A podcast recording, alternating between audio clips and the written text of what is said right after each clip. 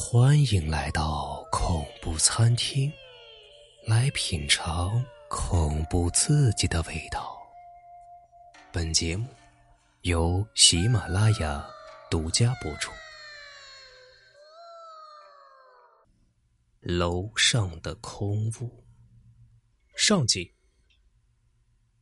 想想当年的老三届，有时啊，便感觉自己这一代活得特别平淡。特别空虚，但要看时下时尚有为青年们的多彩生活，便更加汗颜，心里莫名的惆怅，以至于每每在人前谈起大学里的生活的时候啊，便多一些诡异玄虚之事，以掩盖心头那份失落。大四下半年，各门惹人忧愁的功课基本已经修完了，只剩下一篇最后的毕业论文。因为有了指导老师的暗自承诺，心中是底气十足，一下子时间就变得是闲的不得了。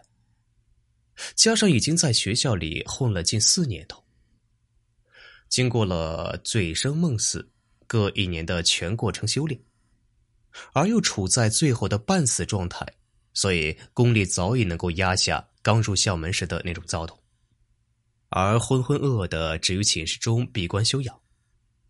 这也难怪，想当时的环境，计算机还都是用于工业自动化控制的单板机。今时常用的窗口系统，那时还是闻所未闻，更不用说是互联网了。记忆里当时最奢侈的事啊，也莫过于去茶馆摆摆龙门阵，去录像厅里看一晚上的通宵录像。而由于在前三年中，早已透支了过多的儿女情长，以至于艳名远播。妹妹们对我是敬而远之，而我也就正好是心如止水，落了一个清净。有时间啊和精力去做一些自己喜欢的事情。说到自己的事情，就不得不说一说寝室上面的空屋了。可以说呀，它一直是我心中的一个结。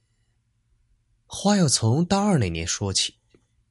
记得那是一个夏天的夜晚吧，我和几个校外的朋友在茶馆里面摆了一下午的龙门阵，大家是余兴未尽，并又找到了一家小酒馆，大家是连喝带聊，待到酒尽人散时，一看时间，却已经是午夜了。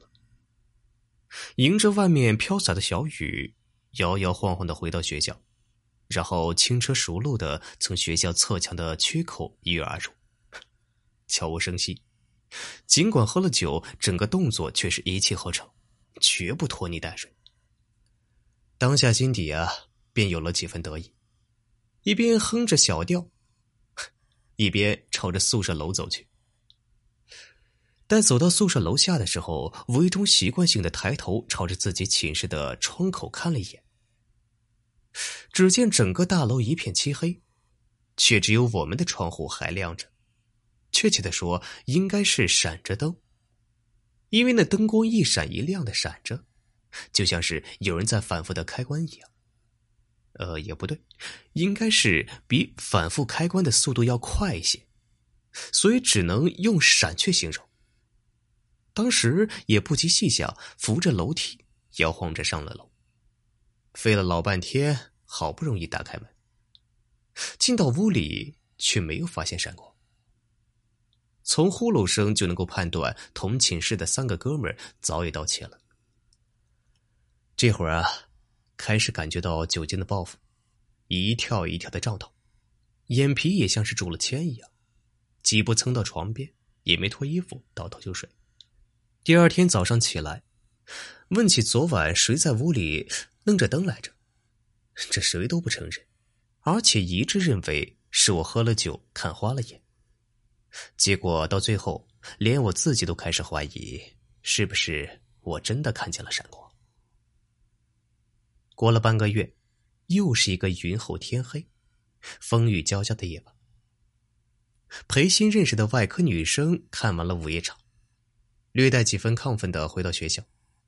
到了宿舍楼下面时，便又看到了上次的一幕。不同的是呢，这次我没有喝酒。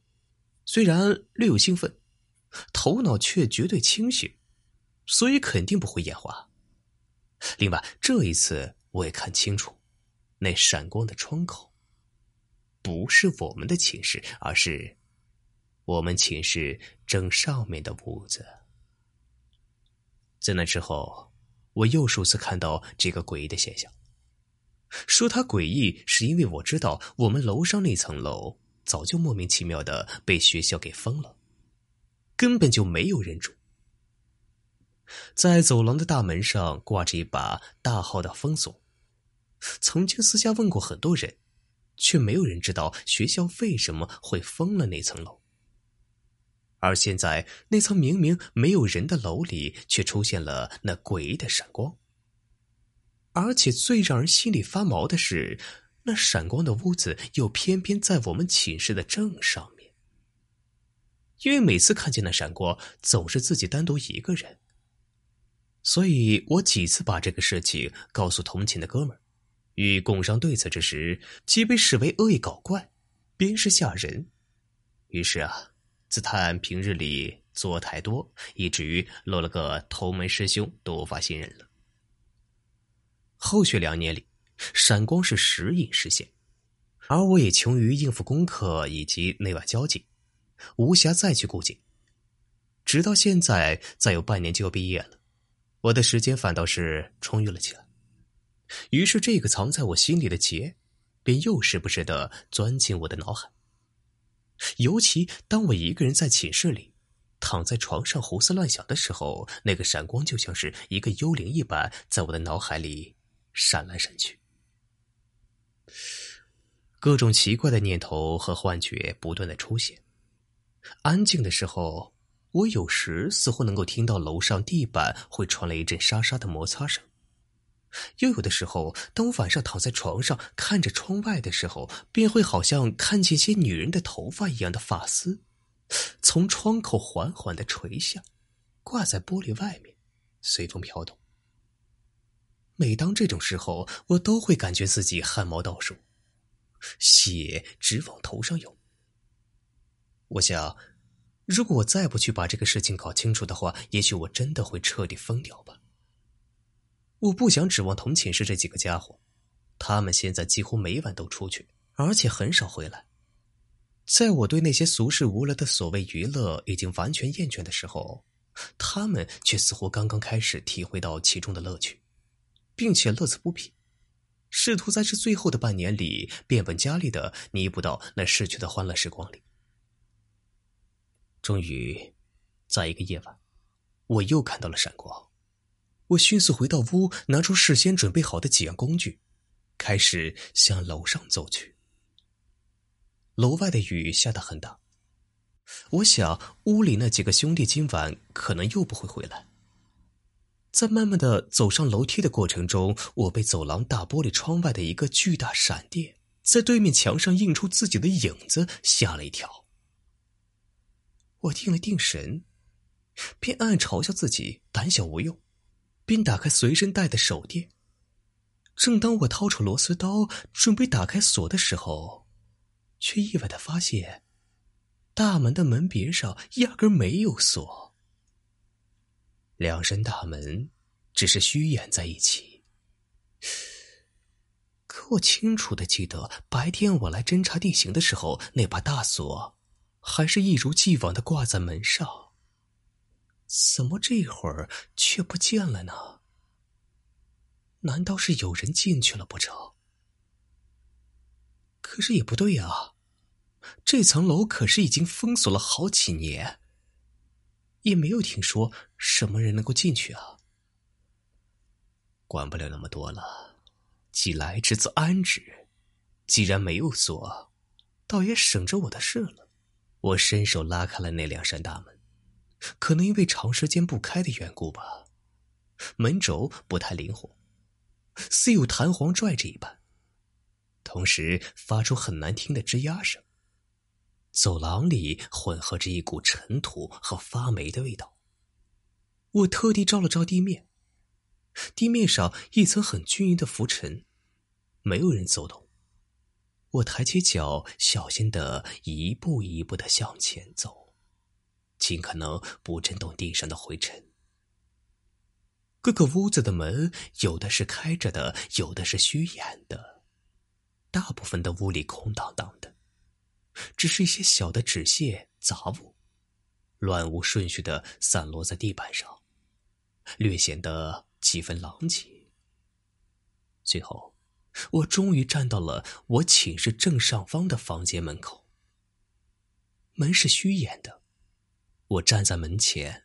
极力想克制那一份越来越强烈的恐惧感。我能清晰的听到自己的心跳。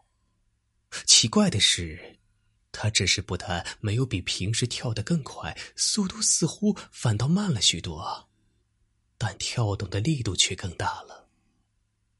我甚至开始担心，他随时会从我的喉咙里跳出来。抬手推门的时候，我的心已经做好了各种心理准备。脑海把凡是还能想起来的，在各种新老恐怖片里面看到过的情景飞速搜索了一遍。门关的并不是想象中的那么紧。我的手还没有使劲，它便顺着我的手悄无声息的划开了。屋里一片漆黑，但顺着我手中手电的光，我仍可以很清楚的看到屋里的每一个角落。什么都没有，居然什么都没有。